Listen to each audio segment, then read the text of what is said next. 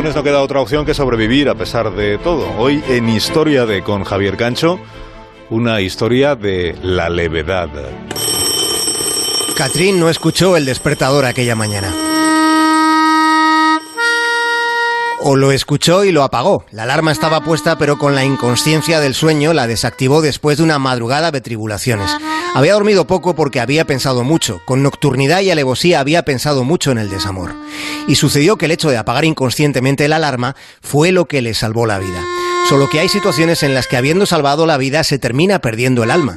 Y ese es un momento en el que se desconoce si alguna vez se podrá volver a recuperar.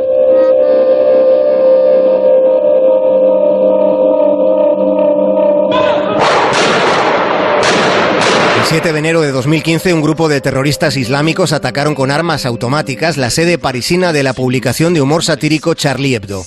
12 miembros del equipo de redacción murieron asesinados, otros 11 resultaron heridos de diversa gravedad.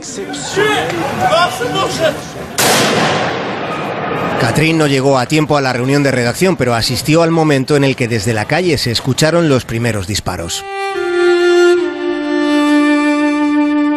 Fue trasladada a un lugar cercano para recibir auxilio psicológico. En aquel instante de confusión y miedo, el proceso de interiorizar lo sucedido había comenzado. Catrín había salvado la vida, pero en efecto había perdido el alma, había perdido el punto de equilibrio, el tuétano de la estabilidad. Su cotidianidad había sucumbido. Ella supo enseguida que después de aquel momento, el resto de su vida sería diferente a como lo había sido hasta aquel instante. En su mente había sangre, rostros desfigurados. En su mente había una llanura de soledad inmensa y extensa. Su esencia quedaba asediada por la enajenación. Dentro de ella solo sentía la, dolorosa intensidad del ser desprovisto de todo sustento emocional. J'ai le sentiment d'être la spectatrice de ma propre implosion. Tengo la sensación, dijo Catherine, de ser la espectadora de mi propia implosión.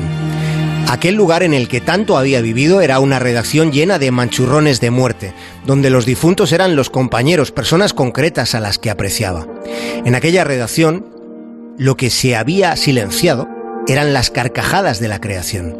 El 7 de enero de 2015, Catherine Maurice se libró de las balas, pero no se libró del atentado. Pourquoi tout le d'une attaque si c'était un ¿Por qué todo el mundo habla de un atentado si ha sido una matanza? dijo Catherine, afrontando así la violencia con la que lo perdió todo menos el latido inconsciente de la propia vida.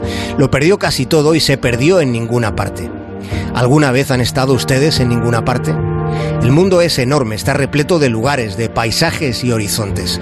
Pero cuando el horror se entromete en tus entrañas, entonces no hay escapatoria, no la hay durante largo tiempo, no hay destino alcanzable. Mon corps est absent. Il ne que s'échapper.